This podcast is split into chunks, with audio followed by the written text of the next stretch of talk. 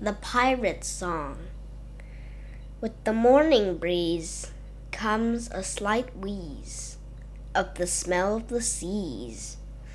I, with my hook and my patch and my beard, Ruled Big's Reef to everyone, that's clear.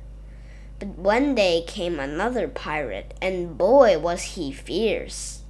He goes by the name of Hades, that's what I've heard and he fired at my ship without saying a word. And his crew ran aboard my ship like an animal herd. I grabbed him and yelled, Oh my! How could you do such a thing? What trouble to my crew you bring! Now start repairing!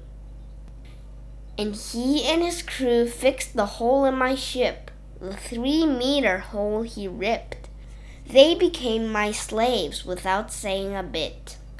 And now good news I bring. I'm the undisputed king in the seven seas and everything.